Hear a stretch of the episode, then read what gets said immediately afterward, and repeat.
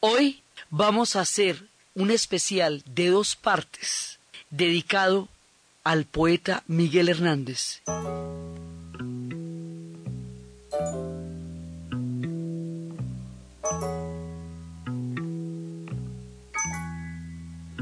La cebolla es escarcha, cerrada y pobre. Escarcha de tus días y de mis noches. Hambre y cebolla. Hielo negro y escarcha, grande y redonda.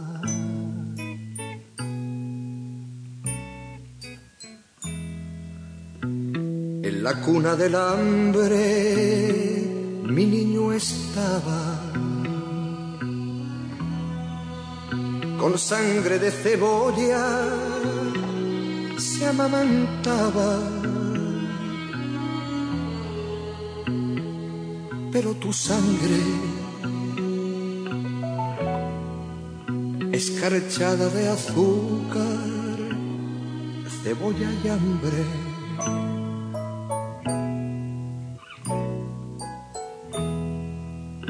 Una mujer morena resuelta en luna. Se derrama hilo a hilo sobre la cuna. Ríete niño, que te traigo la luna cuando es preciso.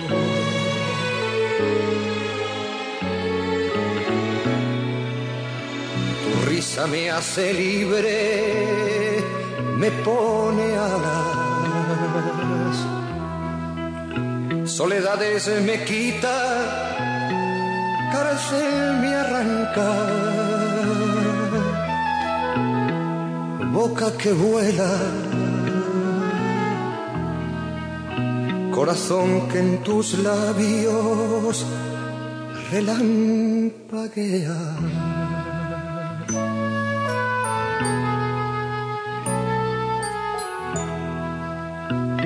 Es tu risa la espada más victoriosa, vencedor de las flores y las alondras, rival del sol, por venir de mis huesos y de mi amor.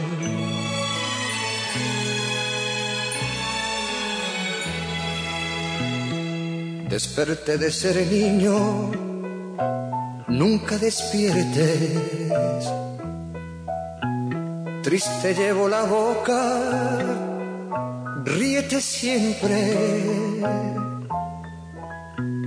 Siempre en la cuna, defendiendo la risa, pluma por pluma.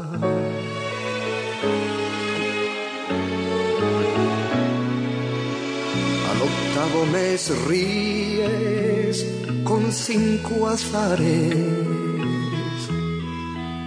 con cinco diminutas ferocidades,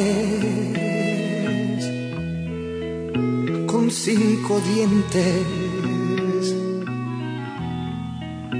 como cinco jazmines adolescentes.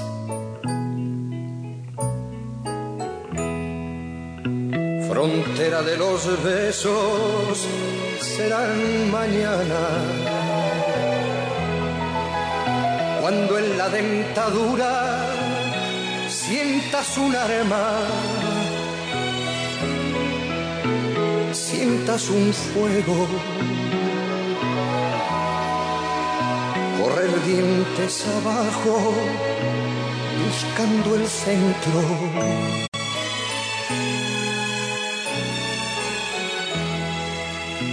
Vuela niño en la doble luna del pecho. triste de cebolla, tú satisfecho. No te derrumbes, no sepas lo que pasa, ni lo que ocurre.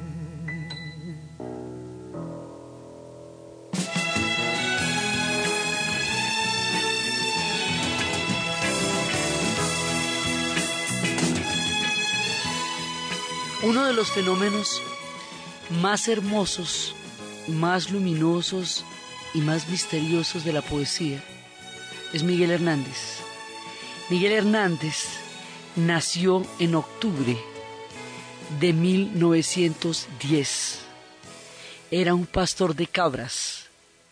Nació en Orihuela, esto es en Andalucía, en el sur de España, en Alicante. Y este personaje va a ser uno de los poetas más grandes de toda la literatura española del siglo XX.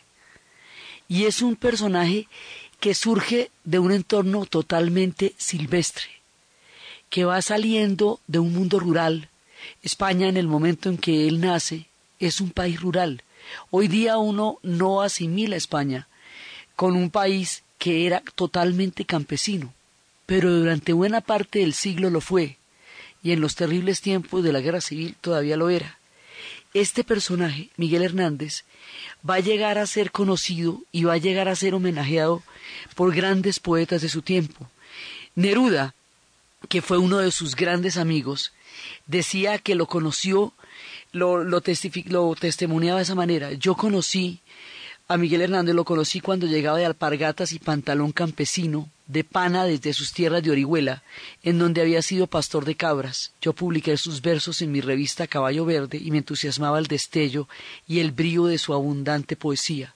Miguel era tan campesino que llevaba una aura de tierra en torno a él, tenía una cara de terrón o de papa que se saca de entre las raíces y que conserva frescura subterránea. Vivía y escribía en mi casa, mi poesía americana con otros horizontes y llanuras, lo impresionó y lo fue cambiando. Me contaba cuentos terrestres de animales y pájaros. Era un escritor salido de la naturaleza como una piedra intacta, con virginidad selvática y arrolladora fuerza vital. Me narraba cuán impresionante era poner los oídos sobre el vientre de las cabras dormidas. Así se escuchaba el ruido de la leche que llegaba hasta las ubres, el rumor del secreto, que nadie ha podido escuchar sino aquel poeta de cabras. Otras veces me hablaba del canto de los ruiseñores. El levante español, de donde provenía, estaba cargado de naranjos en flor y ruiseñores. Como en mi país, en Chile, no existe ese pájaro, ese sublime cantor, solo para hacérmelo ver se subía sobre los árboles y empezaba a desarrollar un trino maravilloso para mostrarme ese mundo. Así lo describe Neruda y empieza a contarlo. Y Miguel Hernández tiene tres etapas en su vida. Tiene la etapa de pastor de cabras, tiene la etapa cuando llega a Madrid y va a entrar en contacto con todos los poetas grandes y maravillosos de la generación en la que vivió y a la cual perteneció, y tiene la etapa de su vida y su muerte en la Guerra Civil Española, que es el conflicto que va a romper y a despedazar a España durante tres años causando unas heridas que todavía tienen mucho que decir en una sociedad que vivió una de las tragedias más grandes del siglo XX, que fue esa guerra civil. Entonces él empieza como pastor de cabras, pero él es un tipo inquieto, digamos, es, una, es un poeta con un hambre del conocimiento. Además, es un personaje que hace preguntar mucho de dónde viene la poesía. Él nació con ella. Él tenía cualquier cantidad de imágenes en la cabeza. Él había desarrollado una sensibilidad exquisita como pastor de cabras. Y después va a conocer a su gran amigo, gran, gran amigo que va a ser, este hombre va a tener buenos amigos, ¿para qué? Y uno de sus grandes amigos se llama Ramón Sigé. Y Ramón Sigé era un personaje que lo va a introducir en la literatura. Es el que lo va a llevar y le va a poner al alcance los libros allá en Orihuela le va a poner al alcance los libros del siglo de oro español. Lo va a poner a leer a Calderón de la Barca, lo va a poner a leer a toda la, a Quevedo, a Góngora y Argote, que va a ser importantísimo. Lo va a poner a leer a todos los, los grandes y le va a desarrollar como, le va a alimentar esa hambre de conocimiento, esa ansiedad de vida, que, de letras y de todo, que tiene él. Entonces, lo contaba la hermana de Ramón Sige cómo los escuchaba hablar interminablemente de literatura en, los diferentes cuartos y después va a haber una panadería y en esa panadería, alrededor de los hornos, era donde se formaban las tertulias literarias, donde se fue formando Miguel Hernández. Entonces él se va formando allá, iba conociendo a Quevedo, iba conociendo toda la gran poesía, y es un personaje que, que cuestiona mucho el quehacer poético porque él no es en ningún momento un intelectual, es un tipo de, desprovisto de toda pose, pero tenía la poesía en el alma, eso, eso que se preguntan que si el poeta nace o que si el poeta se hace. Él nace poeta con su pastor de cabras y se hace cuando entra en contacto con la formación de los grandes clásicos, pero el hombre ya tenía todas las imágenes y toda la rapidez y toda la velocidad eh, de los poetas en el alma. Entonces va a conocer a toda esta gente y va a tener estas tertulias y cuando ya va a tener estas tertulias va a estar listo para llegar a Madrid, que es donde va a empezar su carrera como tal. Ahora, hay un momento en que él entra a estudiar y con esa avidez que tenía de conocimiento y va a leer lo que va a poder, pero después tiene que salir del colegio y otra vez porque el padre no lo puede sostener, es de una familia pobrísima, pobrísima, pobrísima, y el padre no lo puede sostener y otra vez tiene que volver a las cabras hasta que luego ya pueda terminar y después pueda irse a Madrid. Es decir, a este hombre el acceso al conocimiento le costó muchísimo porque no era, no era su destino en esa, digamos, no era su posibilidad ni su acceso en esa remota orihuela de esta España de comienzos de siglo. Él contaba, dentro de la descripción de su pobreza, cómo eran los 6 de enero. Un 6 de enero es, y para ellos en España se celebra, el 6 de enero es que se celebran los reyes. Eso es más importante que la Navidad, porque son los reyes magos los que traen los regalos porque son ellos los que van a traer a los niños toda la, la, celebración y la fiesta. Los reyes allá son la fiesta máxima de la temporada navideña y las abarcas son los lugares donde se llenan de regalos.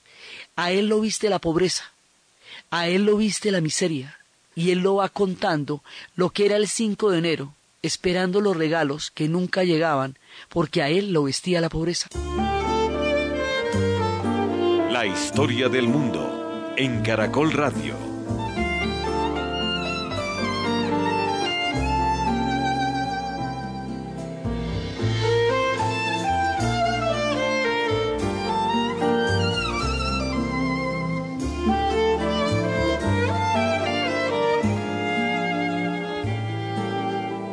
Por el 5 de enero, cada enero ponía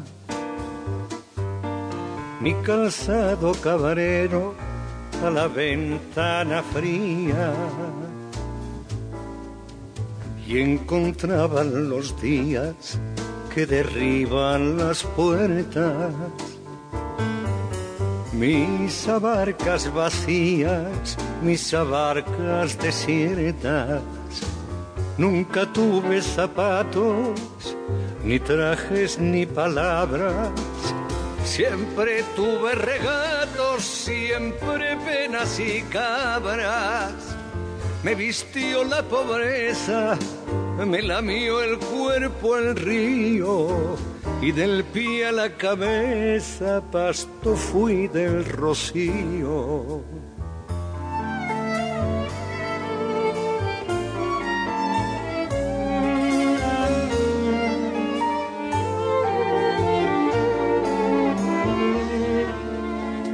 El 5 de enero, para el 6 yo quería que fuera el mundo entero una juguetería. Y al andar la alborada removiendo las huertas, mis abarcas sin nada, mis abarcas desiertas ningún rey coronado tuvo pie, tuvo gana para ver el calzado de mi pobre ventana. toda gente de trono, toda gente de botas, se rió con encono de mis abarcarrotas.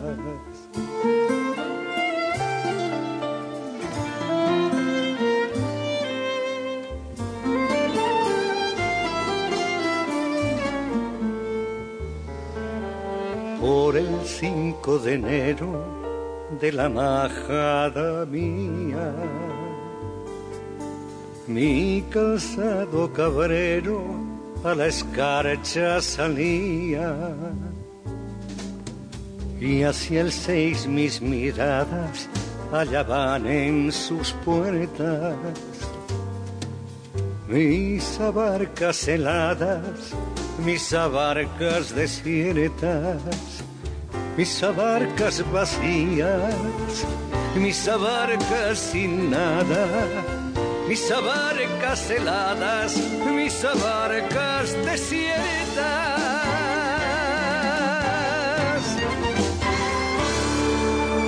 Nosotros conocimos a Miguel Hernández a través de la musicalización de Joan Manuel Serrat. En 1972, Joan Manuel Serrat sacó un disco dedicado a Miguel Hernández y antes había sacado otro disco dedicado a Antonio Machado. Joan Manuel Serrat tiene la teoría de que la poesía debe salir a la calle y cualquier vehículo que la haga conocer es válido en la medida en que permite que la gente acceda a toda la magia que está contenida en ella y efectivamente el disco de Miguel Hernández se convertiría probablemente en uno de los más importantes y los más hermosos trabajos de Serrat de toda su vida.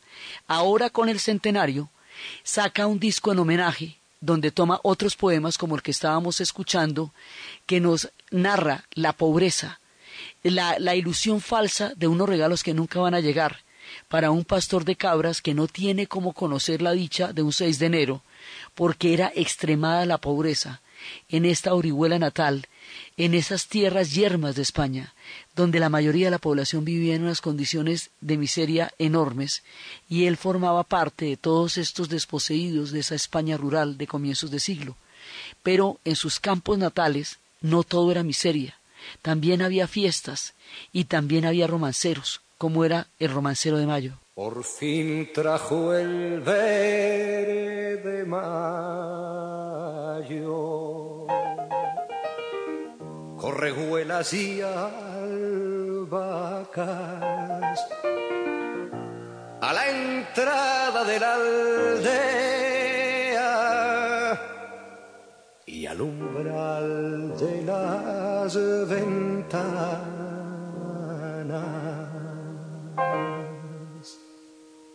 Al verlo venir se han puesto cintas de amor en las guitarras, celos de amor en las clavijas, las cuerdas, las dos de rabia, y relinchan impacientes por salir de serenata. En los templados establos donde el amor huele a paja, a honrado estiércol y a leche hay un estruendo de vacas que se enamoran a solas y a solas rumian y braman. La cabra cambia de pelo, cambia la oveja de lana, cambia de color el lobo y de raíces la grama. Son otras las intenciones y son otras las palabras en la frente y en la lengua de la juventud temprana, en la frente y en la lengua de la juventud temprana.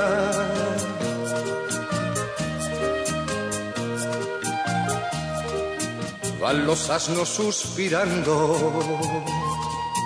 reciamente por las arenas, con luna y aves las noches son vidrio de puro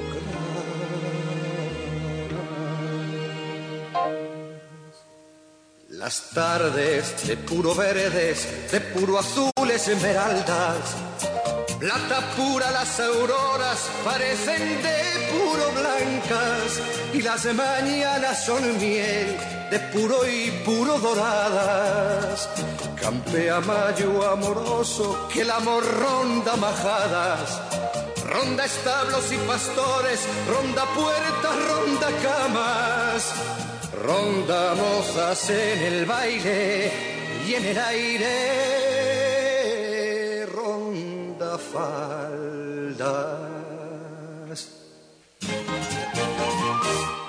Después, cuando va narrando esas tierras de donde vino, esas tierras entre la pobreza, entre la fiesta, entre el amor, entre la primavera, entre las cabras, entre los establos, entre el heno, entre toda la mirada que él va haciendo de ese mundo, va a llegar a Madrid.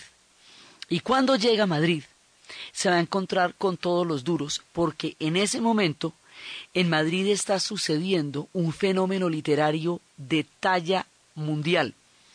Los españoles van a tener dos generaciones absolutamente sorprendentes y maravillosas. Una es la generación de 1898, que era la generación a la que le dolía España, la generación que surge de la pérdida de las últimas colonias, de la pérdida de Cuba, Puerto Rico y Filipinas, cuando España se convierte en una sombra del pasado, en un imperio que fue, en algo que existió, y esa sensación de haberse quedado atrás en el libro de la historia produce un dolor infinito. Y la generación del 98, Antonio Machado, Miguel de Unamuno, Azorín, todos ellos, Bio Baroja, van a quedar con esa sensación y ellos decían que a ellos les dolía España. Hay un español que quiere vivir y a vivir en pieza entre una España que muere y una España que bosteza.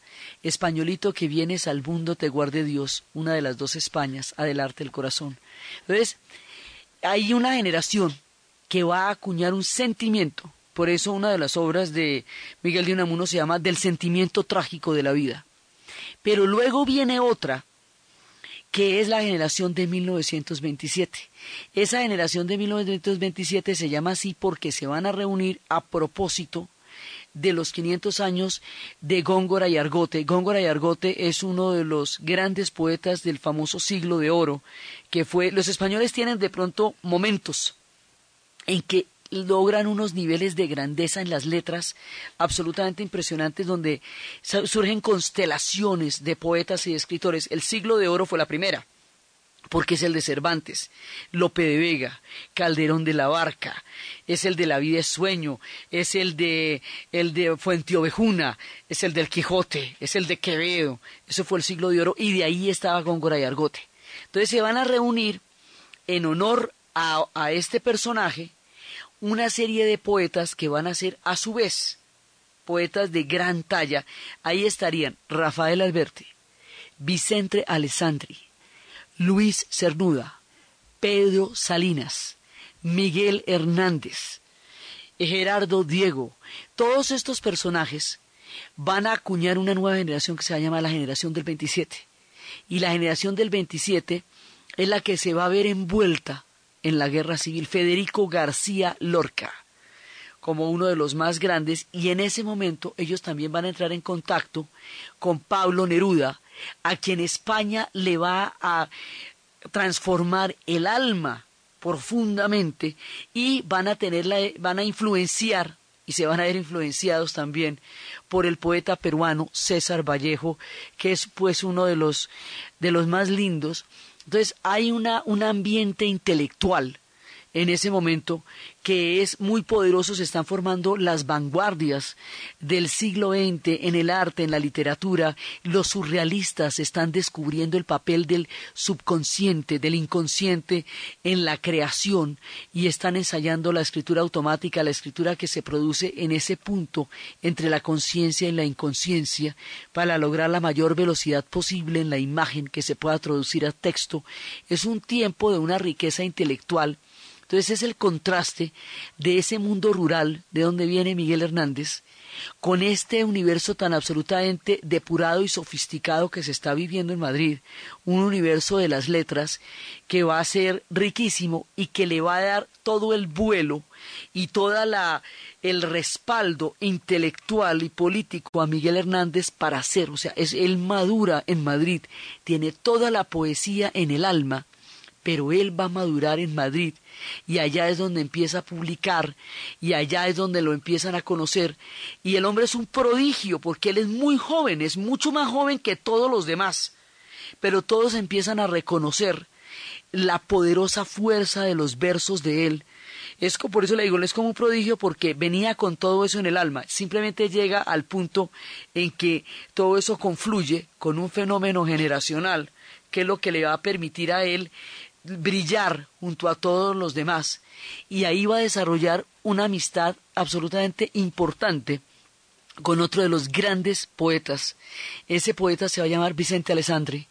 Vicente Alessandri es el que lo va a, a recoger, lo va a recibir en su casa, lo va a acompañar, lo va a acompañar en la vida, lo va a acompañar literariamente, lo va a acompañar en la muerte, porque es el que se va a encargar de seguir sosteniendo después de la muerte del poeta a su esposa Josefina, el que se va a encargar de que a ella no le falte de todas maneras nada dentro de la precariedad de las condiciones que quedaron después. O sea, Vicente Alessandri es el hombre que le va a dar toda la, la lealtad profunda y absoluta a lo largo de su vida Vicente siendo él un gran poeta también y siendo uno de los hombres transformadores de la letra de su tiempo, él es mayor, es como un padre, va a tener dos amigos, Ramón Sige y Vicente Alessandri. Y estos dos personajes son los que lo van a llevar, digamos, de la mano de una carrera literaria que él llevaba en el corazón. Ramón Sige lo pone en contacto en la pequeña panadería de Orihuela. Vicente Alessandri lo protege y lo lleva por el mundo madrileño donde se está dando la generación del 27. Entonces, es un mundo que está naciendo a un pensamiento intelectual inmenso y a la vez se está metiendo en las sombras de un desgarramiento que los va a romper en pedazos y esta gente va a tener que vivir las historias más duras cuando pocos años después, con este clima tan exquisito que había de ese mundo intelectual en, en Madrid, estalle la guerra civil y todos ellos tengan que tomar partido, conocer la derrota, conocer el exilio.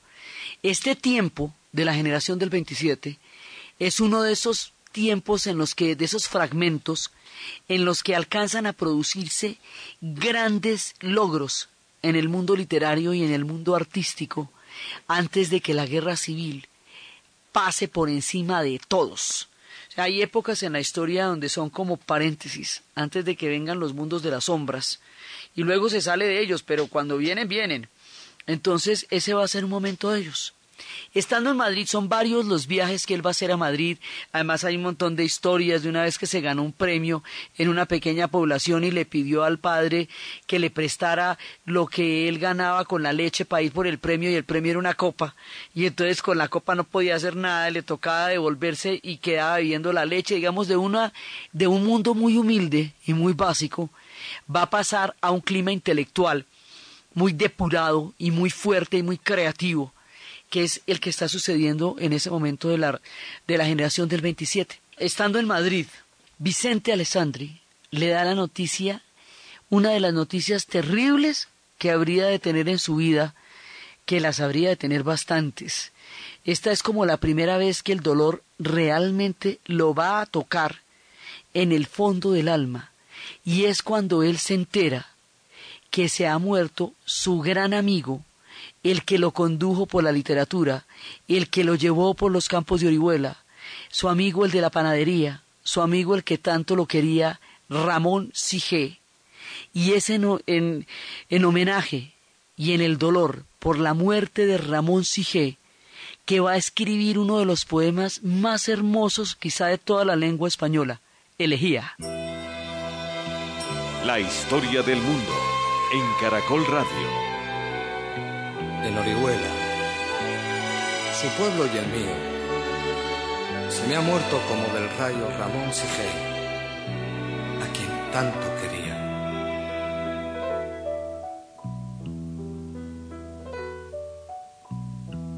Yo quiero ser llorando el hortelano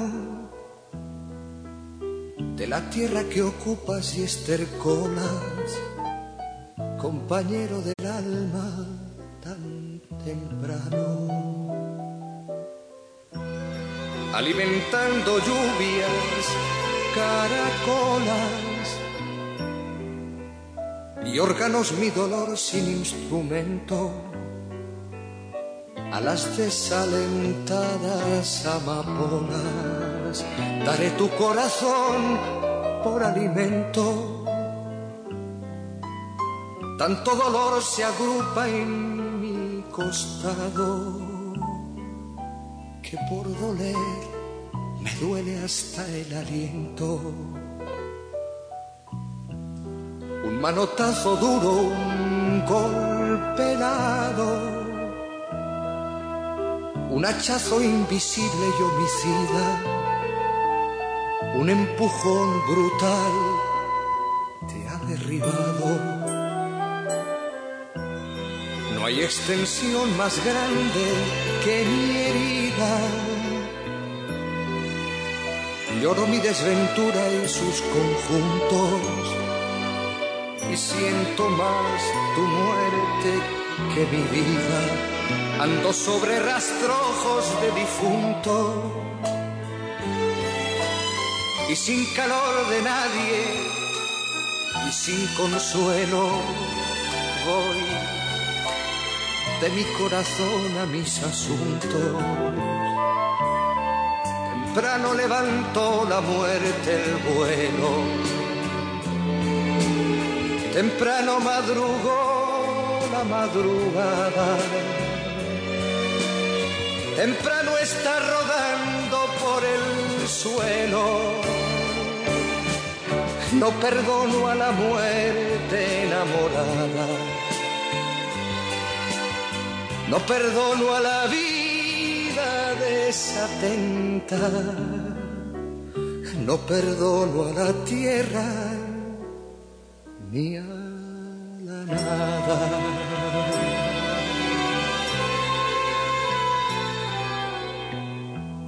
En mis manos levanto una tormenta de piedras, rayos y hachas estridentes, sedienta de catástrofes y hambrienta. Quiero escarbar la tierra con los dientes. Quiero apartar la tierra parte a parte adentelladas, secas y calientes. Quiero minar la tierra hasta encontrarte besarte la noble calavera y desamordazarte y regresarte y volverás a mi huerto y a mi higuera por los altos andamios de las flores.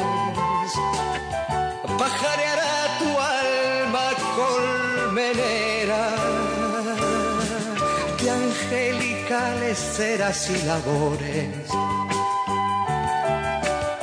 Volverás al arrullo de las rejas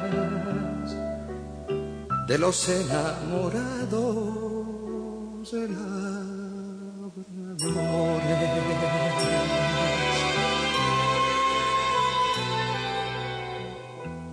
Alegrarás la sombra de mis cejas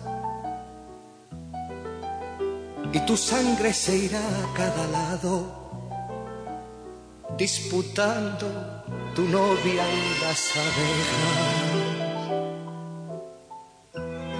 Tu corazón ya pelo ajado.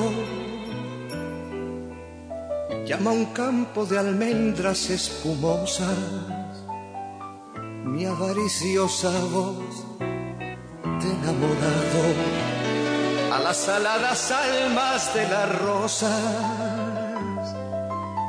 del almendro de nata, te requiero que tenemos que hablar de muchas cosas. Compañero del alma, compañero.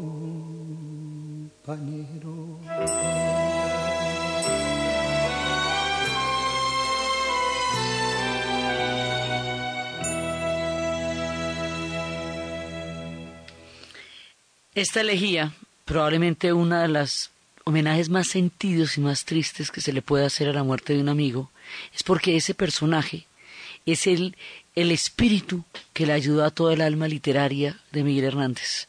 Es aquel que le dio toda la luz para ser, para florecer, para escribir, para leer, para soñar y para amar en su orihuela natal. Por eso se le muere a él, como del rayo, Ramón Sige. Después, y el Hernández se le va a morir a Vicente Alessandre, que le sobrevivirá también con un dolor parecido. Miguel Hernández va a conocer en una notaría a una mujer que va a ser la mujer de su vida, que es Josefina Mancesa, y a ella le va a regalar los poemas más hermosos, las historias más bellas. Con ella va a tener una historia de amor maravillosa. Con ella va a tener dos hijos, uno de los cuales va a morir y se llamaba Manolillo y al segundo le vuelve a poner el mismo nombre y el que muere es al que va dedicada la nana de las cebollas, porque mientras está en el amor de Josefina es cuando va a pasar que después de la guerra él va a tener cárcel y es en las cárceles donde él le va a escribir, él le va a escribir todo el tiempo desde, desde las distancias que los separaron a ellos, desde las distancias de la guerra, desde las distancias de las cárceles, desde todos esos lugares donde él estuvo y que siempre tuvo el amor de Josefina. Josefina va a ser un personaje totalmente importante porque es su dimensión del amor, es su dimensión de la mujer, es su dimensión de la vida. Cuando él decía que venía con tres heridas, la de la vida, la de la muerte, la del amor, Josefina es la herida del amor, pero es, la es también la, el tramo de la vida. Es con ella que él va a conocer toda la dimensión de la pasión. Ella es su esposa del alma, ella es aquella en la que él se ve reflejado todo el tiempo y muchísimos de sus poemas, de sus cartas, de todos sus amores son para ella, para Josefina.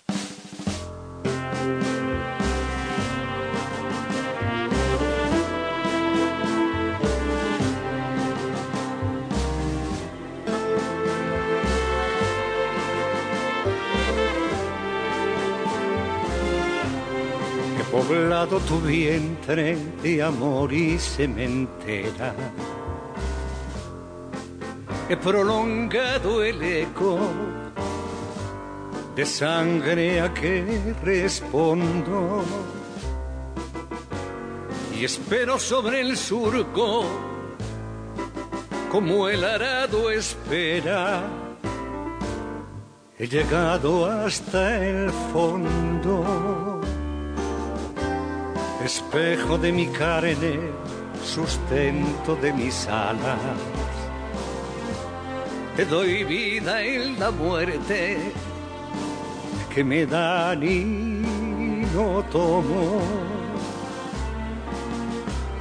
Mujer, mujer, te quiero, cercado por las balas, ansiado por el plomo Escríbeme a la lucha, siénteme en la trinchera. Aquí con el fusil, tu nombre evoco y fijo. Y defiendo tu vientre de pobre que me espera. Defiendo tu hijo es preciso matar para seguir viviendo. Un día iré a la sombra de tu pelo lejano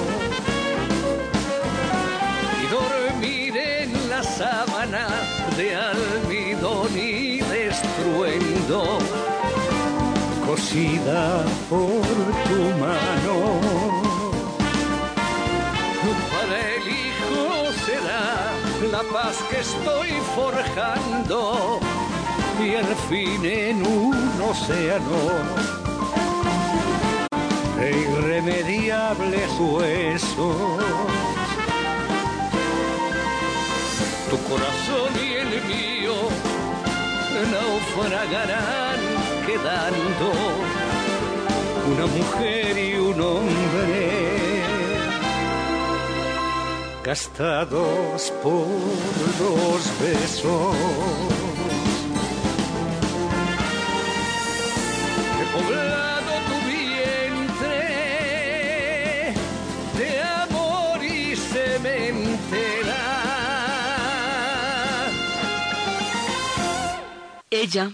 va a ser la que lo inspire en los días más duros, en los días más difíciles, porque más adelante, cuando estalle la guerra civil, él va a, España se va a romper, se va a polarizar de una manera tal que va a haber bandos irreconciliables y van a entrar en un conflicto en el cual cada uno cree tener una razón tan poderosa que no puede siquiera concebir la vida bajo la razón del otro.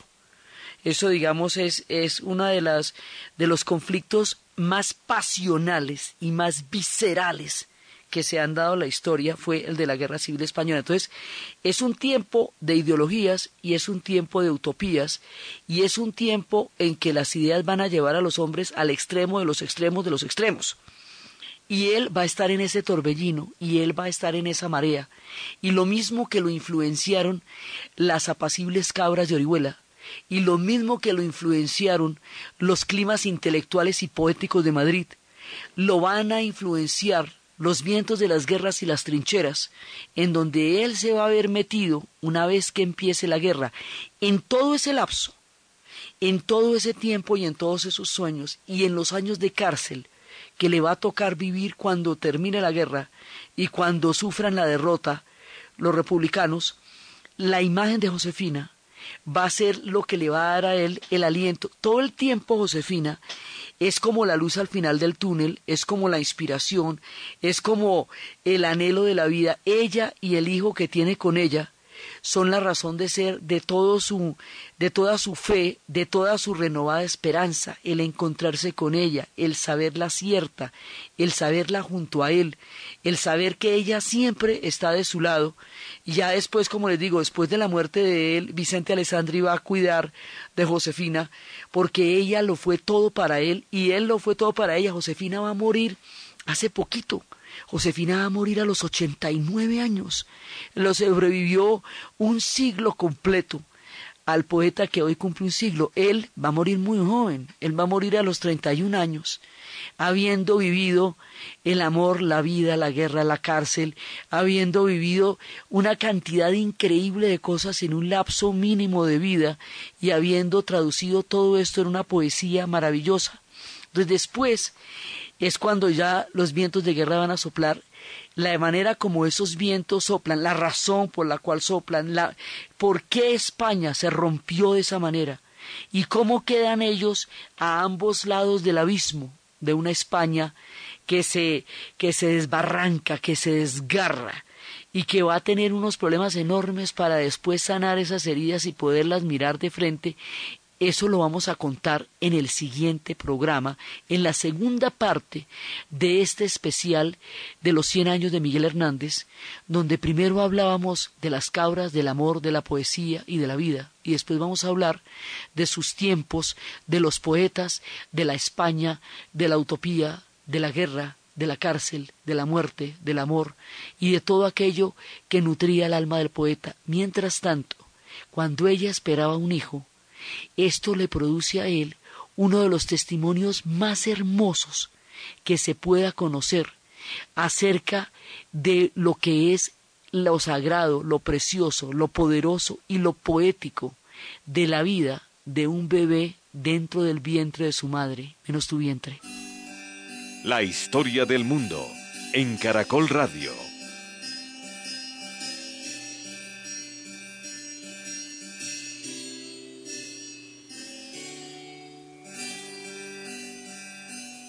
Menos tu vientre, todo es confuso,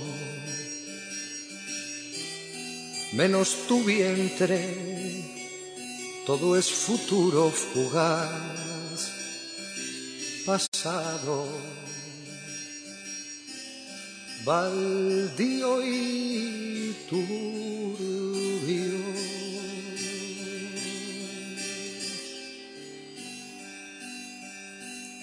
menos tu vientre, todo es oculto, menos tu vientre, todo inseguro, todo postrero, polvo sin mundo, menos tu vientre todo es oscuro, menos tu vientre, claro y profundo.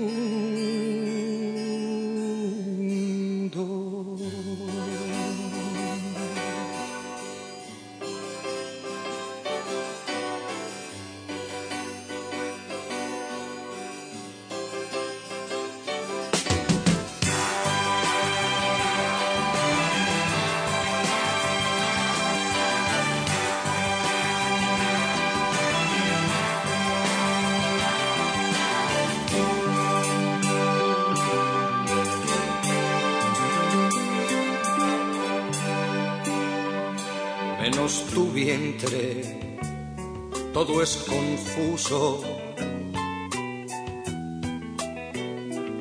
Menos tu vientre, todo es futuro fugaz, pasado, baldío y turbio.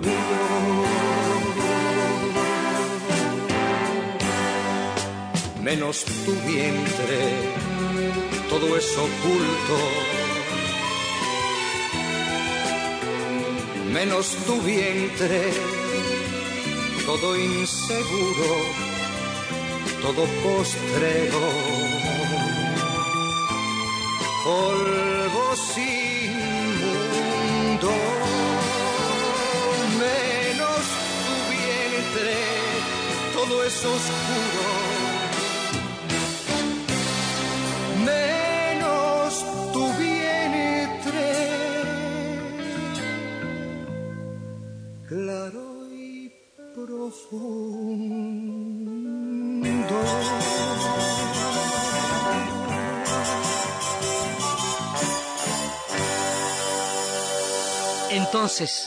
Desde los espacios del poeta de Cabras de Orihuela, desde los espacios de sus amigos, de la panadería donde aprendió la lectura de los grandes, de la mano de Ramón Sigé, de la lealtad de Vicente Avisandre, del amor de Josefina, de la vida y de la muerte, de los hijos que tuvo, que perdió y que amó, y de toda el alma que se va forjando en este poeta tan grande de la historia, de España y de todas las letras y de todos los idiomas que nosotros hablamos y sentimos en el corazón en la narración de Ana Uribe. En la producción Jesse Rodríguez y para ustedes, feliz fin de semana.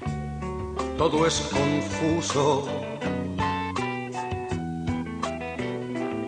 Menos tu vientre, todo es futuro fugaz, pasado